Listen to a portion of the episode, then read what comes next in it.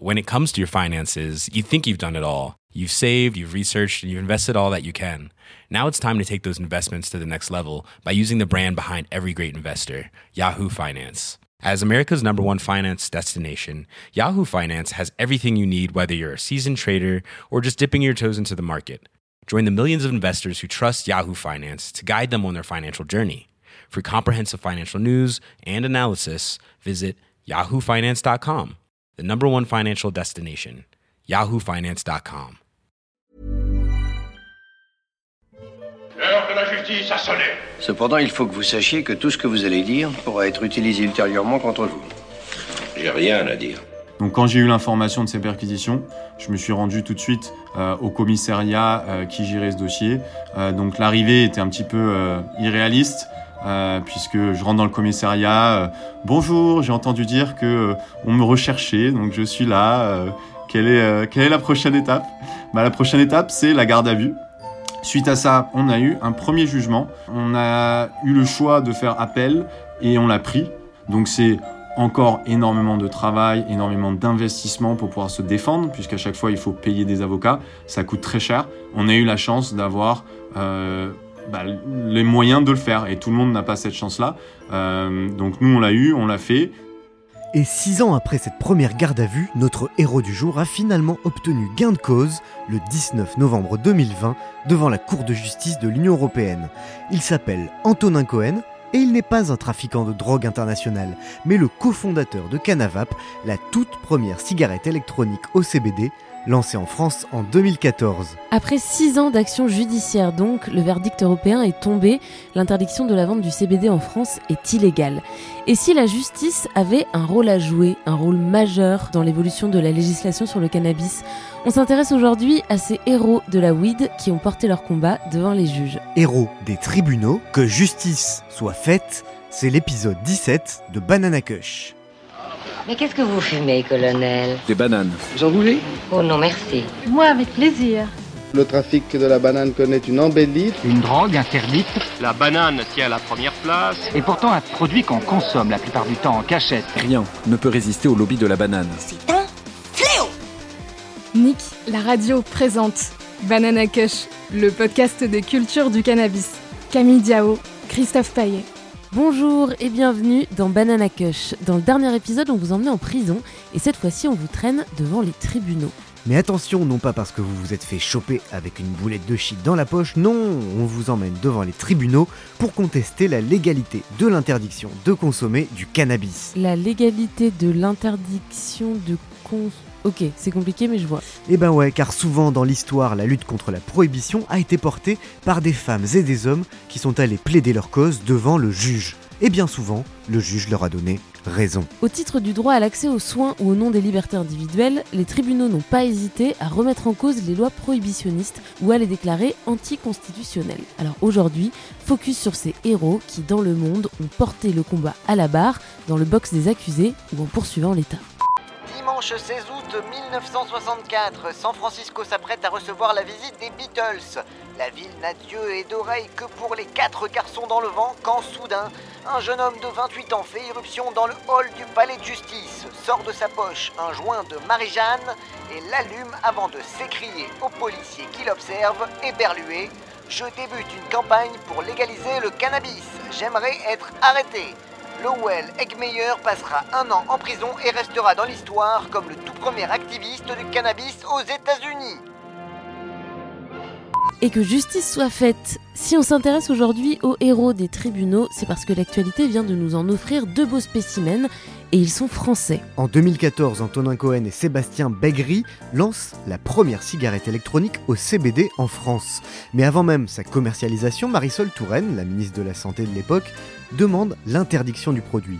S'ensuivent des années de bataille judiciaire que nous raconte Antonin. Banana Kush, le podcast des cultures du cannabis. C'est notre petit secret. Banana split for my baby. A glass of plain water for me. Euh, L'histoire de Canavap euh, remonte quelques années euh, en arrière et c'est vrai qu'on a lancé ce produit plus par activisme que par intérêt économique puisqu'en 2014 le CBD était absolument inconnu, le marché n'existait pas, il n'y avait pas de demande et moi ça m'a beaucoup intéressé le CBD, le cannabis parce que c'est quelque chose dans lequel j'ai baigné depuis un petit peu mon enfance comme j'ai grandi à, à Marseille. Tu sais que tu es tombé dans la marmite quand tu étais petit. Tombé dans la marmite quand. C'est une ville euh, où il y a euh, beaucoup de gens qui consomment du cannabis. Donc j'ai eu cet intérêt d'abord euh, personnel euh, et puis ensuite cet intérêt euh, sur cet usage récréatif. C'est beaucoup étendu euh, quand j'ai rencontré euh, une personne qui faisait de la recherche scientifique sur le cannabis. Et donc on a décidé euh, de créer à ce moment-là, c'était en 2008, la première association euh, en France sur la recherche euh, sur le cannabis. Donc notre but à l'époque, c'était de pouvoir éduquer sur ces nouveaux usages, sur les usages innovants du cannabis, de pouvoir casser un petit peu les clichés et de créer une information en français de qualité pour faire un petit peu évoluer les consciences. Euh, au fil des années, on a reçu énormément, énormément de membres, de questions, euh, d'appels à l'aide aussi. Et c'est là où je me suis dit, il y a vraiment quelque chose à faire pour aider ces gens. Euh, c'est bien d'éduquer, mais au bout d'un moment, il faut aussi pouvoir leur fournir des produits. Et j'ai réalisé qu'en fait, le CBD, c'était aussi une molécule hyper intéressante parce que il y avait pas d'effet psychotropique et également le CBD c'était hyper intéressant pour moi puisqu'on pouvait l'extraire de la plante de chanvre et la plante de chanvre on les cultive euh, en France euh, depuis euh, littéralement des milliers d'années. Et d'ailleurs, je viens de Marseille. À Marseille, une des rues principales, c'est la rue de la Canebière. Et Canebière veut dire champ de chanvre en provençal. Euh, donc avec mon associé à l'époque, euh, on a un petit peu tout fait nous-mêmes. On a planté un champ de chanvre euh, à côté de Marseille. On a fait la récolte nous-mêmes à la main avec une dizaine d'amis. Et puis on a fait de l'extraction à la maison pour pouvoir tester les différentes techniques, voir qu'est-ce qui nous permettait d'extraire le plus efficacement le CBD. Et ensuite on a créé les premiers proto- prototypes de produits notamment de l'huile au CBD, de la crème au CBD et donc de l'eau liquide au CBD.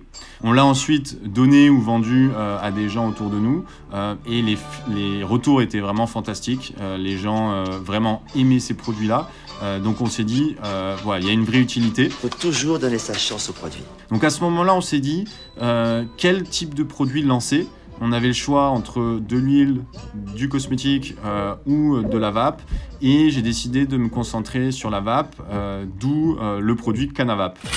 You'll get higher than you do with fire when you vapo, vapo, vape. See me vapor now. Vapo, vapo, vapo. Vapo, vapo, vape. Vapo, On a euh, fait ce premier produit Canavap en République tchèque. Donc on a trouvé un partenaire euh, à Prague euh, qui avait un très beau laboratoire d'extraction, qui faisait déjà aussi des expérimentations d'extraction de CBD. Donc on a été son premier client avec qui on a collaboré pour faire de l'extraction de CBD à un niveau industriel et pouvoir faire une, une vraie production. Parce que c'est notre projet Et ensuite, on a donc préparé le lancement en France à travers une communication qu'on a voulu euh, la plus large possible. Puisqu'à l'époque, encore une fois, le CBD, personne ne le connaissait. Moi, je trouvais que c'était un composant formidable. J'avais envie que le plus de gens possible euh, en entendent parler. Donc, on a décidé d'organiser une conférence de presse euh, à Paris en décembre 2014 pour annoncer notre lancement. On a loué un petit théâtre d'une cinquantaine de places. On a fait un communiqué de presse et à notre grande surprise, bah, le théâtre était rempli de journalistes. On avait quasiment euh, toute la presse euh, écrite, euh, TV, radio euh, qui était là. Donc ça a créé un gros buzz médiatique qui s'est transformé un petit peu en polémique euh, puisque la ministre de la Santé de l'époque euh, a été interrogée le jour de, notre pré-lancement euh, sur ce produit. Elle a déclaré qu'elle souhaitait interdire ce produit. Cela euh, constitue euh, une incitation à consommer euh, du cannabis et on voit bien qu'il y a là euh, un problème euh, de santé euh, publique. Oui, maman. On a souhaité travailler de manière la plus sereine possible euh, avec les autorités compétentes. C'est pour ça qu'à ce moment-là, on a décidé de suspendre la commercialisation de Canavap en attendant d'avoir la réponse euh, des autorités. Donc on leur a fourni un dossier technique très très complet euh, qui a été envoyé à l'ANSM, qui est l'organisation qui gère la sécurité des médicaments, en janvier 2015. Et on attendait impatiemment leur réponse quand en février 2015, on a eu la surprise d'avoir une réponse judiciaire à travers des perquisitions de logements de tous mes associés par les gendarmes. La République c'est moi Donc les perquisitions, c'est euh, des moments assez, euh, assez violents, puisqu'on a une dizaine de gendarmes qui se présentent à 6 heures du matin euh, chez soi. Personnellement, j'ai eu la chance d'être à ce moment-là en déplacement professionnel à Paris. Donc quand j'ai eu l'information de ces perquisitions, je me suis rendu tout de suite au commissariat qui gérait ce dossier. donc l'arrivée était un petit peu irréaliste. puisque je rentre dans le commissariat. Bonjour, j'ai entendu dire que on me recherchait, donc je suis là. Quelle est, euh, la prochaine étape? Bah, La prochaine étape, c'est la garde à vue. Que vont-ils faire de moi, sergent? Pas la électrique, non Suite à ça, euh, on a attendu patiemment avant de lancer les ventes en France. Euh, L'enquête a continué. Euh, on a été réinterrogé plusieurs fois. Et au bout de trois ans de procédure, on a eu un premier jugement qui s'est passé donc en 2017. Euh, donc on y est allé plutôt confiant puisque c'est vrai qu'on avait bien préparé notre dossier, on avait déjà une analyse juridique euh, et notre interprétation juridique, euh, et on pensait vraiment euh, que le produit était légal. C'est pour ça d'ailleurs qu'on l'a lancé. mais ça n'a pas été suffisant pour le premier juge qui nous a condamnés à 15 mois de prison avec sursis, 15 000 euros d'amende. Donc en sortant du tribunal, c'était vraiment la douche froide, sachant que on a été transparent et que vraiment nous notre intérêt, c'est pas juste de faire une boîte qui marche, mais vraiment un produit utile pour la vie des gens. Et ces arguments-là n'ont pas forcément euh, été entendus. Alors pour toi, il est coupable ou il est pas coupable? Quand j'ai le dossier, oui, et puis quand je suis devant lui, bah, je suis moins sûr. Voilà. Suite à cette première condamnation, on a eu le choix de faire appel et on l'a pris. Donc c'est encore énormément de travail, énormément d'investissement pour pouvoir se défendre, puisqu'à chaque fois il faut payer des avocats, ça coûte très cher. On a eu la chance d'avoir euh, bah, les moyens de le faire, et tout le monde n'a pas cette chance-là. Euh, donc nous on l'a eu, on l'a fait, et à la cour d'appel d'Aix-en-Provence, euh, le juge sur une question assez technique euh, qui est la classification comme narcotique du CBD en fonction de l'origine du CBD, de la partie de la plante utilisée. ce juge français a écouté nos arguments. Il y a un pilier de l'Union européenne qui est la libre circulation des marchandises. Et donc, comme notre produit était légalement fabriqué en République tchèque, ce produit devrait être librement distribuable en France aussi. Il faut pas laisser n'importe qui se foutre de la loi, sinon tout va de travers. Donc le juge, le juge français a écouté euh, nos propos et a décidé de saisir la Cour européenne de justice. Euh, donc ça c'est en 2018 euh, pour un avis. et donc au total, six ans après avoir lancé le produit Canavap, on a eu enfin la réponse de la Cour européenne de justice en novembre 2020, donc il y a un petit peu moins d'un mois. Et la Cour de justice de l'Union européenne s'est rangée de notre côté euh, et donc contre les autorités euh, françaises. Euh, et ils ont eu une réponse très claire et précise sur le fait que le CBD ne pouvait pas être considéré comme un narcotique et donc ne devait pas être restreint au niveau de la libre circulation des marchandises car euh, ça ne pose pas a priori de problème de santé publique. Et d'ailleurs, c'est une information que l'Organisation mondiale de la santé euh, avait aussi déclarée dans un rapport il y a environ deux ans. Les médiocres se résignent à la réussite des êtres d'exception, mais la réussite d'un des leurs, ça les exaspère. Elle les frappe comme une injustice.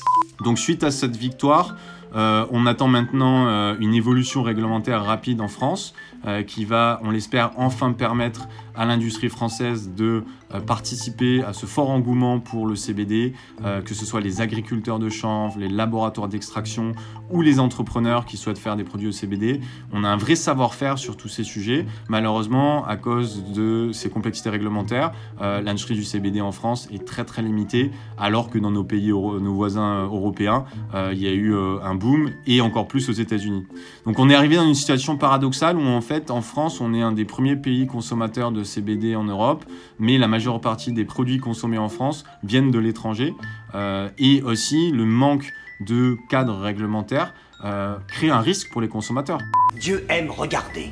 Il établit des règles en opposition. C'est d'un mauvais goût épouvantable. Regarde, mais surtout ne touche pas. Touche, mais surtout ne goûte pas. C'est un sadique Euh, donc on espère aujourd'hui une libéralisation euh, du marché du CBD en France, euh, un meilleur accès à des produits de qualité et une réglementation qui permet aux sociétés françaises de participer à ce fort engouement pour, cette molécule et puis pour l'utilisation euh, euh, innovante du cannabis euh, sous d'autres formes également, puisque le CBD c'est une molécule intéressante, mais dans le cannabis il y a plus de 140 molécules intéressantes à explorer euh, et c'est tout ça aussi l'intérêt de bien réglementer, c'est de pouvoir aussi autoriser les chercheurs à faire des études et à démontrer des nouveaux usages qu'on pourra nous ensuite entrepreneurs transformer en produits utiles pour la vie des gens. Oui, oui, oui. Vous comprenez, mon ami, vous comprenez. Ce que je veux avant tout, c'est que les gens se soignent. On est passé euh, de délinquant à héros. On, aurait, on aurait pu perdre aussi, et c'est vrai que les gens n'aiment pas trop les, les perdants. Donc, euh, quand je me suis lancé avec ce premier produit, euh, j'avais euh, dans l'idée effectivement de faire avancer aussi le sujet euh, d'un point de vue réglementaire, de lancer un pavé dans la mare. Euh, après, je m'attendais pas à une procédure judiciaire aussi longue, et je recommande vraiment aux, entrepreneurs de faire attention pour justement éviter ces procédures judiciaires là. Après, j'ai jamais lâché parce que je savais aussi euh, dans quoi je m'engageais. Le cannabis pour moi c'est euh, un sujet de société qui est important. Après il y en a il y en a beaucoup d'autres aussi. Euh, moi ce qui me passionne c'est vraiment de travailler sur des problèmes compliqués à résoudre qui peuvent vraiment aider les gens dans leur vie au quotidien.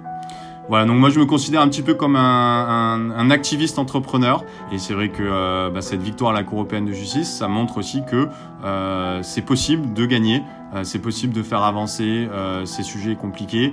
C'est pas quelque chose du tout d'assuré, hein, même si on est bien préparé, même si on a une cause juste et qu'on essaye de faire les choses bien et, et honnêtes, on aurait pu aussi perdre et c'est vrai que bah, on se serait retrouvé vraiment avec euh, bah, des années de travail qui auraient servi à rien. Je vais te dire un truc que tu sais déjà. Aussi grand et fort que tu sois, la vie te mettra à genoux et te laissera comme ça en permanence si tu la laisses faire. C'est pas d'être un bon cogneur qui compte. L'important, c'est de se faire cogner et d'aller quand même de l'avant. C'est de pouvoir encaisser sans jamais, jamais flancher.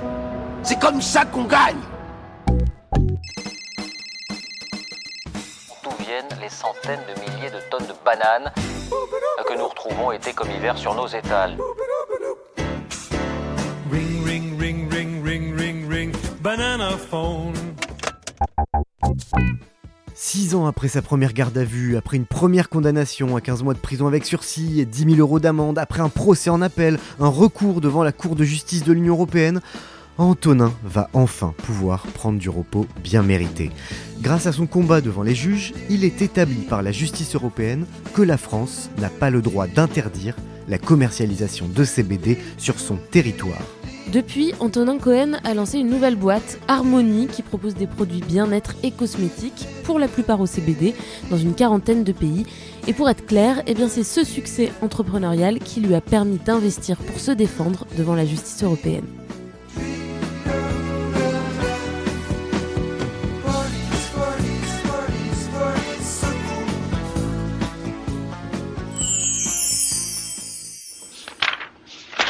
Un brin de l'herbe musicale magique. Soufflez dessus et si vous êtes vraiment sincère, l'herbe se mettra à chanter. Il était une fois Valeria et Emiliano. Valeria est la maman d'Emiliano, un tout petit garçon très beau. Oui mais voilà, chaque soir de pleine lune, et même les autres d'ailleurs, Emiliano est pris de terribles crises d'épilepsie nocturne. Et aucun docteur de leur pays, l'Argentine, ne semble trouver de solution. Suis tout. Un beau jour, quelqu'un conseille à Valeria de cultiver une plante magique qui pourrait soigner son enfant. Valeria se met au jardinage. Elle devient une mama cultiva, ces mamans latinas qui font pousser du cannabis pour produire de l'huile de guérison. Devant les tribunaux de tout le continent sud-américain, les mama cultiva défendent leur droit de jardiner. Et les Argentines, emmenées par Valeria, ont fini par gagner la bataille. Le 11 novembre 2020, le pays a légalisé l'autoculture de cannabis à usage thérapeutique. Ah, merci maman, vraiment je suis content, tu vois, je peux me faire plus plaisir. Valeria et Emiliano vivront heureux jusqu'à la fin de leur jour. Alors les amis, y en a-t-il beaucoup parmi vous qui réussiraient à faire chanter l'herbe musicale? Pour comprendre le rôle de ces héros qui ont emmené le cannabis devant les juges pour faire évoluer les lois, on a voulu faire un tour d'horizon mondial et historique d'un phénomène qui n'est pas du tout anecdotique. Oui, et pour ça, nous avons discuté avec notre camarade Aurélien Bernard, le fondateur du site d'information Newsweed et un fin connaisseur de l'histoire des réglementations internationales sur le cannabis. Banana Kush. Yes, we have no. Sur Nick, la radio. We have no bananas today. Bananas today. Aurélien Bernard, bonjour. Bonjour Christophe. On est euh, peu de temps après euh, ce fameux euh, verdict euh, célébré par tout le monde, le verdict donc de l'affaire Canavap au niveau de la Cour européenne de justice. Qu'est-ce que qu'est-ce que ça représente pour toi cette décision? Euh, bah alors c'est déjà une décision euh, ultra importante Euh, pour tous les gens qui vendent du CBD, notamment les magasins en France. C'est un, vrai soulagement parce que euh, ils étaient largement poursuivis pour trafic de stupéfiants et, on ne pourra plus les accuser de trafic de stupéfiants parce que et la Cour de justice européenne puis ensuite la Commission européenne ont délibéré et statué que le CBD n'était pas un stupéfiant. Après, je pense aussi à tous les gens que cette affaire a, a- a- pris et tous les gens qui ont dû aider Sébastien et Donc les deux fondateurs de, de Canavape, euh, qui ont quand même pris 5 ans, qui ont pris euh, 15 mois de sursis euh, en, première instance. Euh, on doit encore avoir l'avis maintenant de la Cour d'appel après la décision de la Cour de justice européenne. On va voir si, euh, elle suit les recommandations de, euh, la CJUE. Euh, et, ces deux entrepreneurs qui avaient été euh, ultra pionniers euh, sur, leur domaine ont finalement ouvert le marché du CBD pour euh, la France, mais pour l'Europe aussi.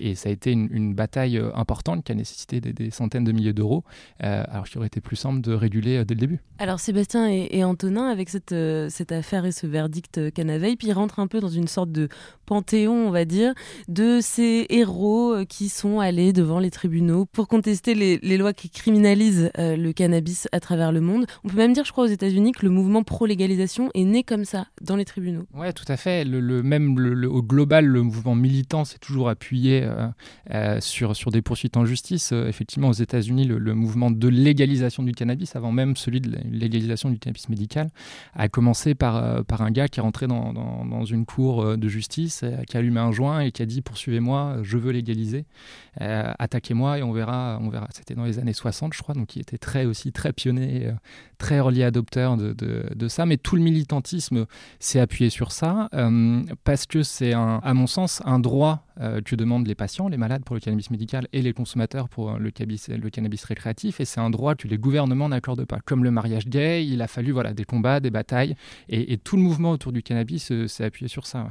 Tu parlais du cas du cannabis médical. Au Canada, c'était des recours de patients devant les tribunaux qui ont permis de faire bouger les choses. Euh, effectivement, ça c'était euh, plus à la fin des, fin des années 80. Où on a Jim Waterford qui était un patient qui était malade du, VIH, du sida, euh, et à qui on avait refusé de pouvoir consommer légalement du cannabis et du coup qui a attaqué le pays dans la Cour suprême de l'Ontario, qui lui a donné raison. Euh, à l'époque, il y avait euh, une exemption, mais qui existe toujours euh, dans la loi sur, les stupéfiants canadiens, l'article 56, qui est utilisé pour accorder exceptionnellement le droit à des malades d'utiliser des, des drogues. On le voit aujourd'hui avec la psilocybine, par exemple, donc une petite substance des champignons hallucinogènes.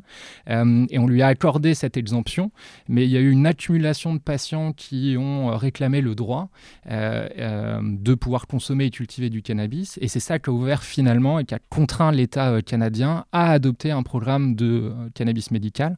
C'est vraiment la Cour suprême du pays qui a demandé à ce que les patients aient euh, de, de- de quoi se fournir en cannabis. C'est un peu la, une stratégie des petits pas finalement qu'on a, qu'on a vu en tout cas au Canada, c'est-à-dire que procès après procès, affaire après affaire, le législateur est obligé de- d'infléchir petit à petit sa position. Tout à fait, c'est ça. C'est une- alors, on voit que bah, le Canada, c'était le début, c'était des- dans les années 90. 2001, c'est l'installation du programme de cannabis médical. Donc il y a eu euh, 12 ans de combat quasiment judiciaire euh, pour avoir un programme installé.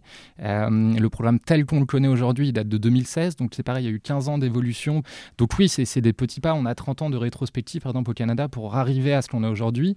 Et au Canada, il y a, le système est encore euh, incomplet, imparfait. les gens trouvent qu'ils n'ont pas assez accès au cannabis médical, que les médecins sont pas assez formés. Et ils ont quand même 30 ans de recul. Nous, en France, on va avoir une expérimentation avec 3000 personnes qui va finir dans deux ans. Donc on peut estimer que le système de cannabis médical qui sera un jour mis en France sera aussi lui imparfait et qu'on va devoir euh, grignoter, euh, comme tu dis, petit pas par petit pas. Je pense notamment à la question de l'autoculture qui est souvent euh, préalable à l'installation des, systèmes et des programmes de cannabis médical à l'étranger. En France, c'est un débat qu'on n'a pas eu encore. C'est un sujet qu'il faudra, sur lequel il faudra aller. Ce sera peut-être un petit pas supplémentaire. En avant, en avant Oui, vous êtes sur la bonne voie et on avance à petits pas. Si on continue un peu euh, le tour du monde en fait de ces héros euh, du cannabis qui sont allés euh, devant les tribunaux, euh, avec des exemples, des cas assez différents. En fait, on peut, on peut prendre le cas aussi de l'Amérique latine, où ça a été pareil, devant la justice, que, que les choses ont pu évoluer. Ouais, l'Amérique latine, alors il y a, je pense à deux choses. Il y a d'abord le Mexique, où, le, comme en Afrique du Sud, la Cour suprême du pays a jugé que l'interdiction du cannabis était inconstitutionnelle, donc il fallait changer la constitution pour légaliser le cannabis. C'est ce que ces deux pays sont en train de faire.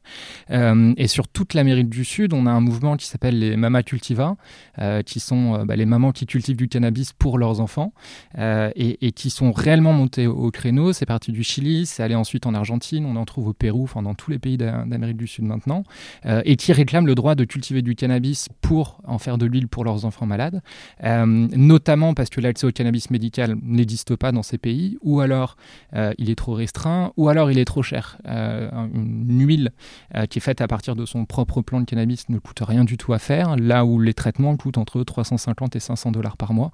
Euh, donc c'est des prix qui sont largement inabordables pour euh, le, commun des mortels. Et alors est-ce que tu penses que dans la lignée donc de la grande histoire euh, américaine, canadienne, mexicaine, sud-africaine, est-ce que la légalisation en France pourrait passer aussi par les tribunaux ou est-ce qu'il va falloir attendre qu'un candidat à l'élection présidentielle euh, pro-légalisation gagne et fasse passer une loi au Parlement, etc. Bah, sans doute là aussi que euh, si ça venait de, de, l'État, euh, ce serait plus rapide et, davantage souhaitable parce que l'État prendrait la main sur le sujet et se laisserait pas faire, entre guillemets, acculer devant le mur par une décision de justice.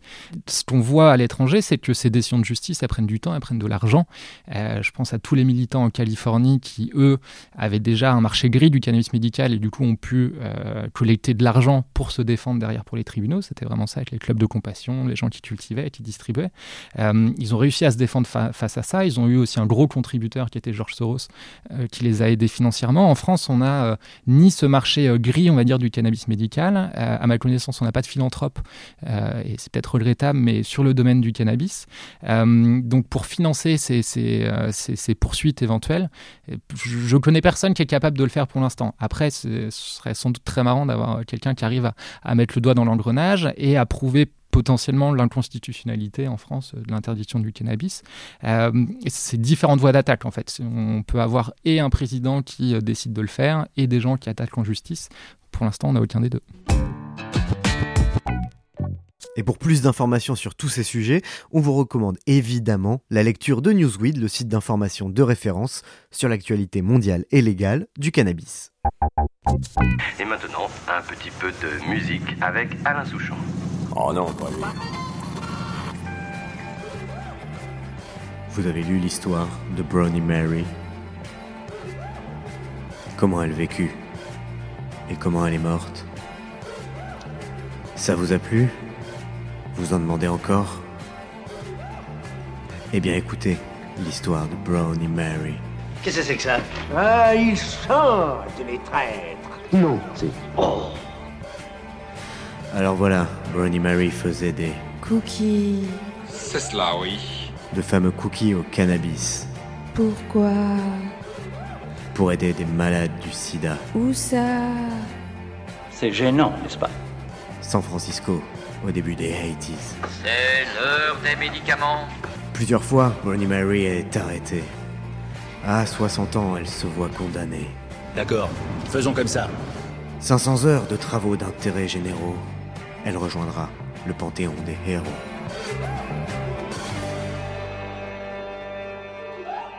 La la la la la, il ne peut plus rien. Nous arriver d'affreux maintenant.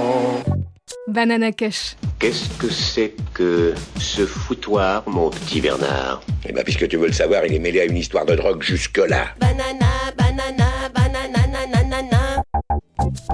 Et ben voilà, Banana Cush épisode 17, c'est déjà terminé. Christophe et Camille, comme d'habitude, sur le banc des accusés. Charlène Noyoux à la réalisation, reconnu coupable d'humour douteux et d'autodérision. Merci également à notre stagiaire Pierre Coquet qui a entaché son casier judiciaire pour nous aider sur la préparation de cette émission. On se retrouve juste après les fêtes, nous aurons l'honneur d'avoir comme invité une femme qui dans sa vie en aura vu des bananes, des vertes et des pas mûres, la doyenne de l'agence ASK dans 10%, la mama de la famille Azan dans Family Business, une sacrée Liliane. Tiens, moi par exemple, tu vois, avec ma gueule de Bernadette, pour l'instant, tu me considères comme une pauvre fille, comme un boudin. Et dans un certain sens, t'as raison, je vaux pas bien cher. Je suis le genre de fille qui prend toute sa valeur dans le noir. D'ici là, vous savez ce que vous avez à faire, nous suivre, nous liker, nous donner de la force pour dire nick aux plateformes et aux réseaux sociaux qui n'aiment pas trop la banane. On vous embrasse et on vous dit à très vite. Ciao.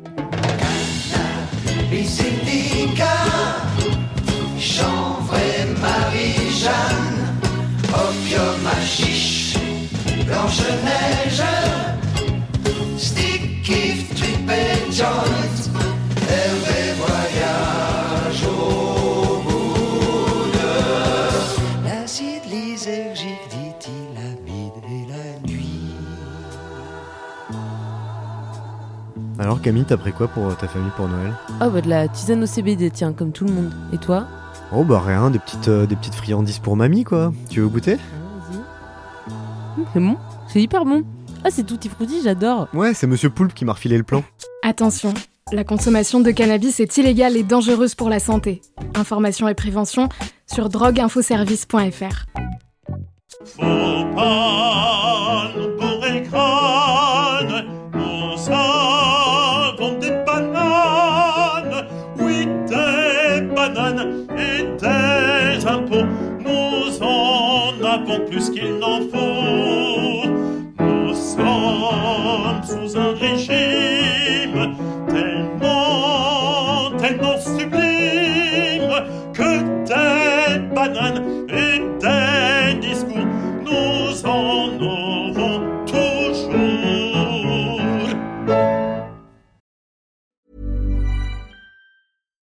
comes to your finances, you think you've done it all. You've saved, you've researched, and you've invested all that you can. Now it's time to take those investments to the next level by using the brand behind every great investor, Yahoo Finance. As America's number one finance destination, Yahoo Finance has everything you need, whether you're a seasoned trader or just dipping your toes into the market. Join the millions of investors who trust Yahoo Finance to guide them on their financial journey. For comprehensive financial news and analysis, visit yahoofinance.com, the number one financial destination, yahoofinance.com.